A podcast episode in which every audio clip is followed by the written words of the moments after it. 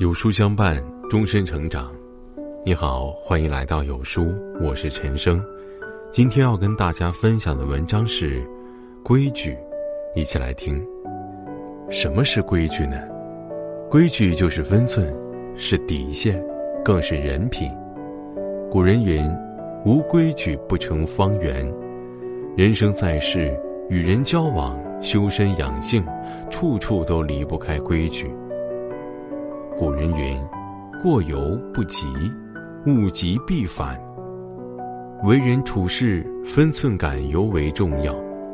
生活中，有的人没深没浅，读不懂不卑不亢，也悟不透恰如其分。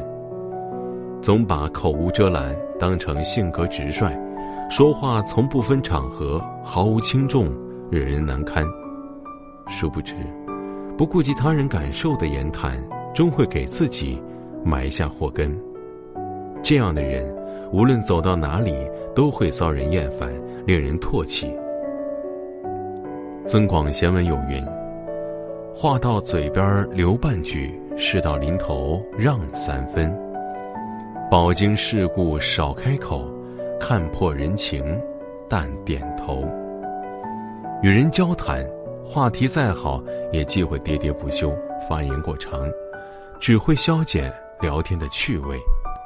言行举止失了分寸，只会暴露自身的粗俗浅薄与狂妄无礼。长篇大论不如点到为止，滔滔不绝不如言简意赅。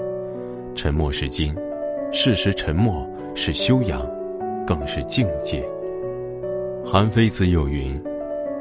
权衡而知平，设规而知圆。人生在世，规矩是每个人心中不可或缺的一把尺，里面藏着一个人的底线与原则。底线是人与畜生之间的临界点。一个人若是失去道德底线，便与披着人皮的低等动物无异。这样的人会因为穷。做出伤天害理之事，也会因为苦生出阴险狡诈之心。日复一日，昧着自己的良心贱卖底线，让自己的人生步入黑暗的死胡同。作家冯骥才说：“一个人只有守住底线，才能获得成功的自我与成功的人生。毫无底线的人，哪怕拥有的再多，也注定是失败者。”相反，那些始终坚守底线的人，就算一穷二白，在精神上也是富可敌国的。中国第一位田园诗人陶渊明，才华横溢，却徘徊于仕与耕之间，后来干脆归隐田园。这一切源于他不愿打破自己的底线。陶渊明清正廉明，从不攀附权贵，也绝不阿谀奉承。而是选择一生坚守原则，把才华付于诗中，流芳百世。人活一世，心存底线，方可一生坦荡，一世清白。白岩松曾说：“人品是最高的学位，德与才的统一，才是真正的智慧，真正的人才。有才不如有德，有钱不如有品。”曾国藩的弟弟曾国荃满腹经纶，能力非凡，可惜他是一个有才无德之人。他本可以凭借自己的能力闯出一番天地，却选择贪赃枉法，导致被朝廷解雇。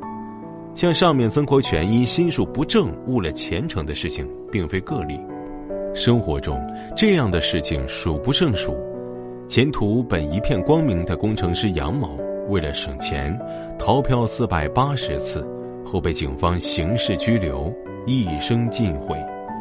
再强的能力，在人品面前也不值一提。古人云：“上善若水，厚德载物。”为人规矩，品行自然端正，就算前路再窄，也能越走越宽。相反。那些一门心思走捷径的人，迟早会断送在自己的心机里。无视规矩的人，注定寸步难行。淮南子曰：“举不正，不可为方；规不正不可为圆，国有国法，家有家规，生而为人不可漠视规矩。每个人的心中之尺都应该用来度量自己，仰不愧天，俯不愧人，内不愧心。每日三省，自我完善，才是对生命的尊重。